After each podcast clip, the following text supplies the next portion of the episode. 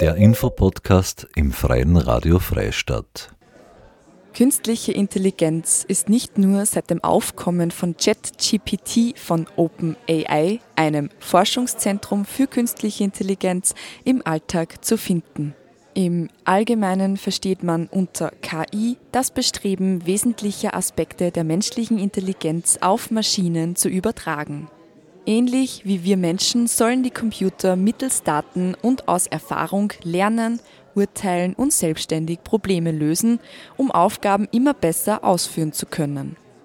KI wird vor allem in Suchmaschinen, also im Internet, genutzt, bei der Nutzung von Social Media, aber auch in Navigationsgeräten, Spracherkennungssoftware, Smartphones natürlich auch, sowie bei der Heizungssteuerung zu Hause oder für die tägliche Wetterprognose, Börsennews und viel, viel mehr. Mit dem Artificial Intelligence Act hat das EU-Parlament Mitte Juni 2023 die weltweit bislang einzigartige Entscheidung getroffen, die Verwendung von künstlicher Intelligenz in allen Lebensbereichen zu regulieren.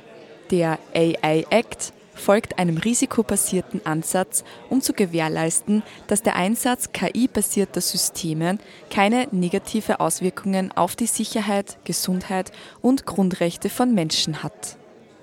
Die jeweiligen gesetzlichen Auflagen hängen von dem jeweiligen Risikopotenzial ab. Inakzeptable risikoreiche Systeme wie etwa Social Scoring Modelle, das heißt die Klassifizierung natürlicher Personen auf der Grundlage ihres sozialen Verhaltens oder ihrer Persönlichkeitsmerkmale, oder Spielwaren mit Sprachsteuerung, die Kinder zu gefährlichen Verhalten animieren könnten, sind verboten. Hochrisikosysteme unterliegen bestimmten Regeln.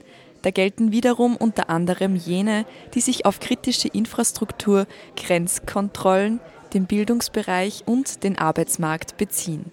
Für sie gilt zum Beispiel, dass die Userinnen und User umfassend informiert werden sollen, Mindestanforderungen an die Qualität der Trainingsdaten gestellt werden und die Anbieter eine Risikoevaluierung ihrer Systeme vorlegen müssen. Als Anwendungen mit limitiertem Risiko gelten etwa Chatbots.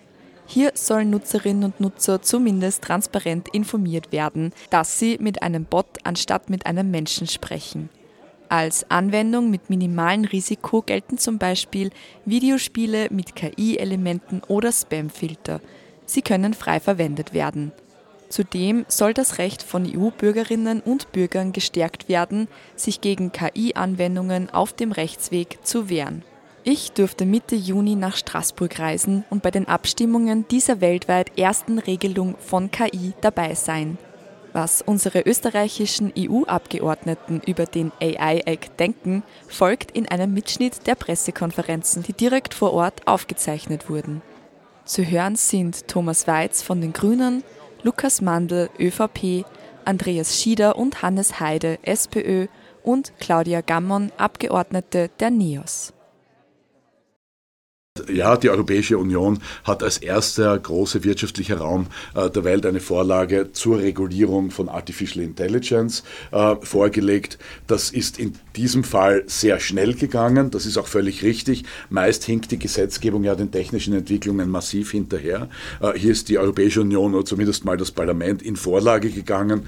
Äh, der Parlamentsvorschlag ist ein sehr positiver, zumindest der, der aus den Ausschüssen gekommen ist, äh, der klar macht, wo äh, Artificial Intelligence äh, ähm, eingesetzt werden kann in der Zukunft und wo auch nicht, was die problematischen Bereiche sind, äh, zum Beispiel Fernidentifikation äh, nach biometrischen Maßstäben, also äh, aber auch äh, die, die Erfassung der Emotionen von Menschen, zum Beispiel in Einkaufszentren äh, oder auch im, im öffentlichen Verkehr oder auch an Grenzen, aber auch das sozusagen vorhergesagte Profiling, es könnte ja jemand vielleicht aufgrund eines etwas seltsamen Verhaltens zu einer Kriminaltat schreiten und schon vorsorglich hier äh, Gesetz äh, mit, mit, mit den Hütern des Gesetzes einzugreifen, bevor überhaupt noch eine Tat passiert ist. Äh, es gab auch Pläne, das auszudehnen, zum Beispiel äh, auf Betrugsfälle, wirtschaftlichen Betrug und so weiter. Äh, und, und, und zum guter Letzt darf es auf keinen Fall eingesetzt werden, äh, um entsprechende, so, wie sagt man da auf Deutsch, Social Profiling, also ja, das Sozial Sexualverhalten von Menschen zu bestrafen oder zu belohnen, so wie das in China der Fall ist. Äh, wenn man da nicht genug gute Punkte im Sozialbewertungssystem hat, dann kann man gleich gar kein Ticket für einen Hochgeschwindigkeitszug kaufen zum Beispiel. Also diese Anwendungen sind strikt verboten. Äh, auch gibt es einige Regeln, was die Transparenz anbelangt, vor allem was die Nutzung von Daten anbelangt zum Trainieren äh, von diesen ähm, Artificial Intelligence Maschinen, dass also nicht auf Daten zurückgegriffen werden kann, zum Beispiel von Social Media, ohne dass die Menschen das überhaupt wissen, dass ihre Daten dazu verwendet werden. Also das ist ein sehr guter Schritt vorwärts und vor allem sehr, sehr wichtig, weil die technische Entwicklung in dem Bereich ist wahnsinnig schnell und da in diesem Fall war die Europäische Union oder ist die Europäische Union in ihrer Gesetzgebung ausnahmsweise mal am Puls der Zeit. Äh, Staatssekretär Florian Turski wird äh, eine Behörde äh, zu künstlicher Intelligenz in Österreich einrichten, die das machen wird, was jetzt auch im vorliegenden Entwurf des Parlaments empfohlen wird, nämlich bei neuen Aspekten von künstlicher Intelligenz, bei verschiedenen Technologien, die entwickelt werden und auftauchen, sehr schnell einzustufen, auf welcher Risikoskala die zu sehen sind und natürlich auch auf welcher Chancenskala. Aber für die staatliche Regulierung ist vor allem die Risikoskala wichtig, äh, dass man äh, bei äh, einer neuen Technologie sofort einschätzen kann, ist das überhaupt zu verbieten, weil es Menschen manipuliert oder weil es dem Datenschutz widerspricht beispielsweise. Und so geht die Skala dann auch weiter. So wird das auch im Europäischen Parlament beschlossen. Aber wir in Österreich werden das nicht erst 2025 umsetzen, wie das in Krafttreten auf europäischer Ebene wäre, sondern eben schon 2024. Ich glaube, wir sollten ganz aufmerksam denen zuhören, die äh, als Menschen mit künstlicher Intelligenz arbeiten und die vieles entwickeln, äh, weil unsere Vorstellungskraft äh, ganz sicher noch nicht ausreicht im positiven Sinn dafür, was künstliche Intelligenz alles leisten kann. Und wir müssen es in Europa schaffen, Innovationskontinent zu werden, mehr denn je. Wir müssen es schaffen, nicht nur Konsument von äh, digitaler Entwicklung zu sein, wie das über die vergangenen Jahrzehnte eingerissen ist. Äh, wir konsumieren äh, vielfach, was in den USA erfunden wurde und was in Asien produziert wird und vielfach auch schon in Asien erfunden wird, von Konsum alleine kann man nicht leben. Also wir brauchen diese Innovationskraft in Europa. Wir müssen auch selbst etwas liefern. Und gleichzeitig äh, haben wir auch deshalb eine gute Zivilisation in Europa, äh, weil wir Risiken, die letztlich nicht äh, zur Menschen- und Sachgerechtigkeit beitragen, immer gut ausschließen konnten. Es wird ein dauerhafter Prozess sein. Und so sieht das auch der Entwurf fürs Parlament heute vor, bei neu aufkommenden Innovationen immer einzuschätzen, ist das mehr mit Risiko oder mehr mit Chancen behaftet? Oder was davon ist das Risiko, das wir ausschließen müssen? Und welche Chancen wollen wir aber in Europa nützen. Wir müssen auch sehr, sehr kreativ denken. Äh, wir, wir brauchen möglicherweise in äh, Österreich neue Lehrberufe in dem Bereich. Wir können das auch anderen äh, Mitgliedstaaten in der Europäischen Union empfehlen, Lehrberufe in dem Bereich zu schaffen. Wir haben am Westbalkan junge Menschen, die autodidaktisch im Bereich Digitalisierung ausgebildet sind und in dem Bereich arbeiten wollen, die das vielfach auch schon tun, auch für globale und europäische große Unternehmen, die natürlich die Arbeitskosten am Westbalkan schätzen, aber die jungen Menschen können dadurch in ihren Ländern bleiben und haben eine große Chance, sich hier zu entwickeln. Und alles das ist verbunden auch mit Wohlstandschancen äh, und mit Zukunftschancen für junge Menschen auf dem europäischen Kontinent.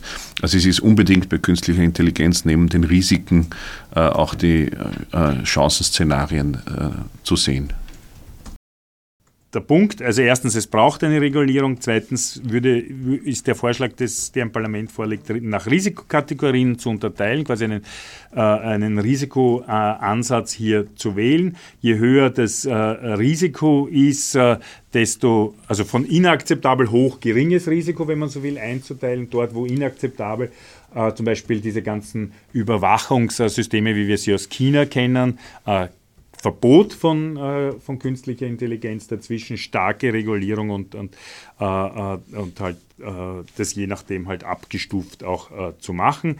Die wichtigsten Punkte, Verbot von Echtzeit biometrischer Gesichtserkennung und wenn nachträglich dann nur mit gerichtlicher Genehmigung, Ausweitung auf äh, generative künstliche Intelligenz, Chat-GPT und, und dergleichen, vor allem wenn es um unkontrollierte Verbreitung, Desinformation, Fake-Inhalte, Fake-Videos und dergleichen äh, geht.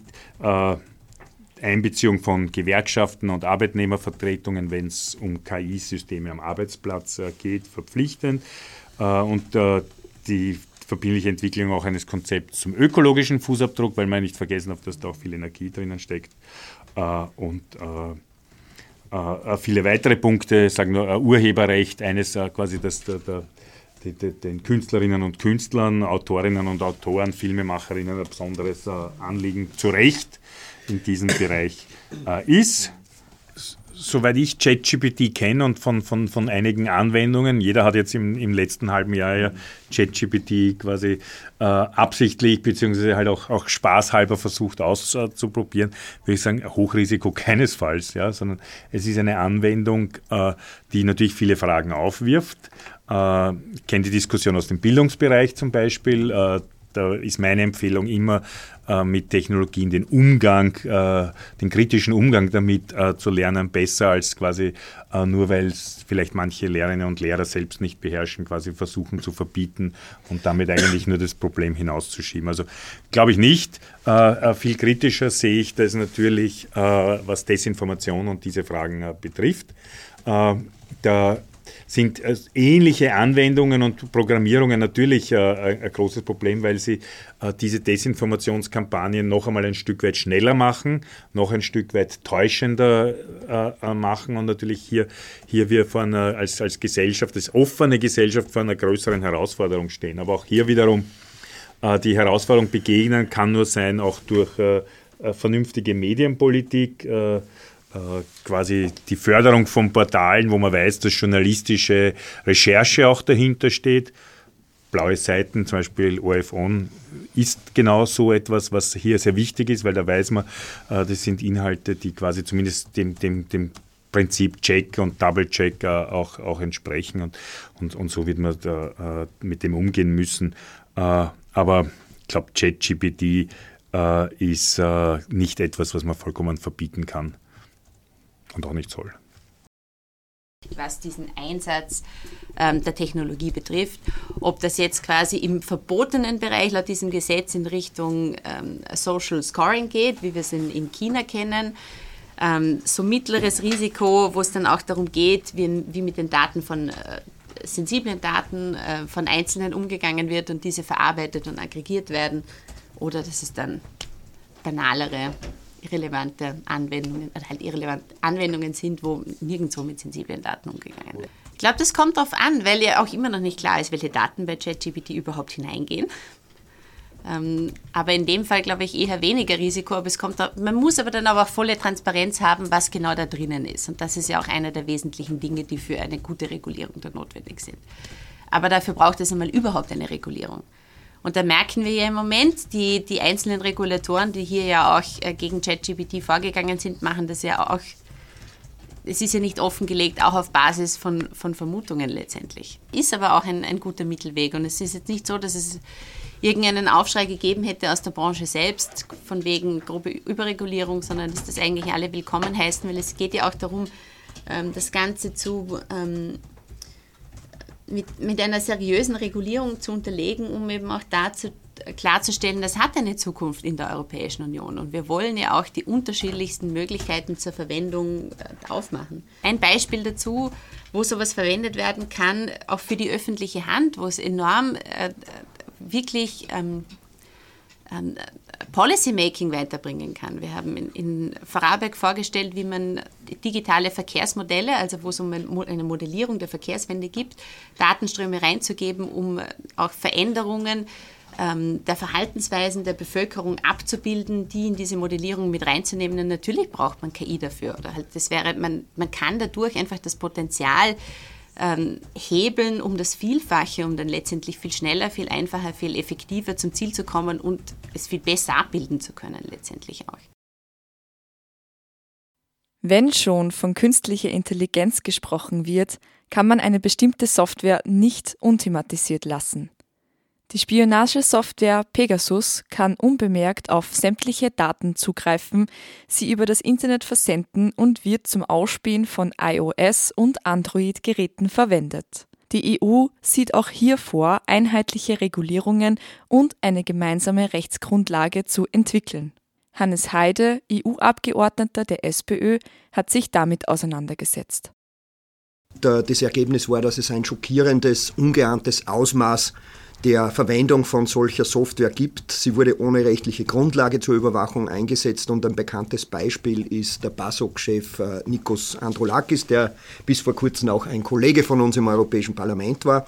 Die Situation ist besonders drastisch und besonders problematisch in Polen und Ungarn, aber auch Griechenland. Dort wurden Journalistinnen, Journalisten, politische Gegner äh, Oppositionelle, aber auch äh, Leute aus der Zivilgesellschaft überwacht.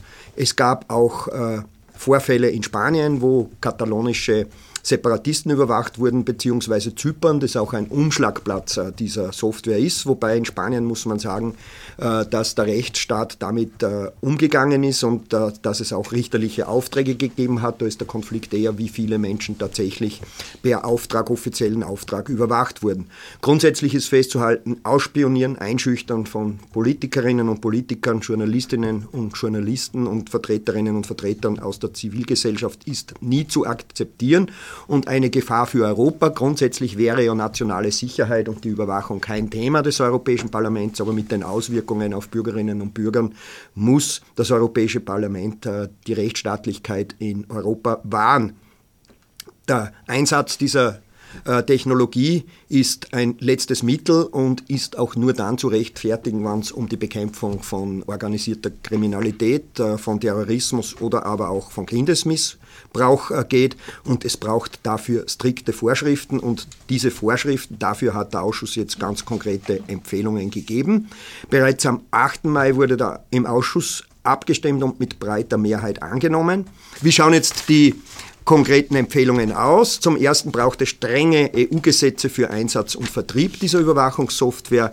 Es soll ein de facto Moratorium äh, eingeführt werden also Voraussetzungen für die legale Verwendung, Verkauf, Erwerb und Weitergabe von Spionagesoftware soll festgelegt werden, sollen festgelegt werden und die Mitgliedsländer sollen diese bis 31.12. dieses Jahres auch erfüllen. Die EU-Kommission soll einen Rechtsakt vorlegen, der die Bedingungen für Verwendung von Spähsoftware festlegt und gemeinsame Mindeststandards festlegen, unter anderem richterliche Genehmigungen, berufsspezifische Schutzvorschriften, Transparenz, Rechtsbehelfe für Zielpersonen, eingeschränkter Zugang zu Informationen und Löschung irrelevanter Daten, Markierung für klare Rückverfolgung des Einsatzes, die Untersuchung bereits bekannter Fälle in Zusammenhang mit und Zusammenarbeit mit Europol und auch der Entzug von Exportlizenzen, wenn nicht im Einklang mit EU-Recht, wird darin gefordert. Besonders wichtig sind die Rechte für Überwachte. Die sollen nämlich äh, unterrichtet werden und allenfalls auch entschädigt werden und sie sollen auch einen Zugang zu Daten haben. Es soll äh, keine Verwendung der Software an Personen, die unter Immunität stehen, geben, also für an Parlamentariern oder aber auch an Journalistinnen und Journalisten im Hinblick auf die Pressefreiheit. Der Begriff der nationalen Sicherheit soll überhaupt einmal definiert werden und äh, nicht, und dieser Begriff der nationalen äh, Sicherheit hat ja bisher sehr will, ist willkürlich verwendet worden, um Überwachung äh, zu rechtfertigen in einigen Staaten. Und was der Ausschuss auch fordert, ist eine gemeinsame Strategie zwischen den Mitgliedstaaten der EU und den Vereinigten Staaten mit einer gemeinsamen weißen und schwarzen Liste von Verkäufern der Software. Darüber hinaus soll ein unabhängiges EU-Tech Lab gegründet werden, wo also Betroffene die Möglichkeit haben oder äh, Menschen, die unter Verdacht sind, über, äh, abgehört zu werden, überprüfen zu können, ob tatsächlich ihre Handys abgehört werden. Und es soll auch einen entsprechenden Rechtsfonds für Betroffene geben. Ihr habt gerade einen Mitschnitt der Pressekonferenzen von SPÖ, NEOS, ÖVP und den Grünen aus dem Parlament in Straßburg von Juni 2023 gehört. Zu hören waren Thomas Weiz von den Grünen, Lukas Mandl, ÖVP, Andreas Schieder und Hannes Heide, SPÖ und Claudia Gammon, Abgeordnete der NEOS. Mit dem Artificial Intelligence Act hat das EU-Parlament Mitte Juni 2023 die weltweit bislang einzige Entscheidung getroffen, die Verwendung von künstlicher Intelligenz in allen Lebensbereichen zu regulieren. Ich durfte Mitte Juni nach Straßburg reisen und bei den Abstimmungen dieser weltweit ersten Regelung von KI im EU-Parlament dabei sein. Die Verhandlungen mit den EU-Staaten haben nach Angaben des Parlaments bereits am selben Tag noch begonnen. Im Hinblick auf die EU-Wahlen Anfang Juni 2024 sind die Umsetzungen ein wichtiger Schritt. Weitere Informationen zum AI Act der Europäischen Union gibt es im Online-Artikel der Sendung unter www.frf.at zu finden. Diese und viele weitere Sendungen können im Online-Archiv der Freien Radios nachgehört werden. Marie-Therese Jahn sagt Danke fürs Zuhören.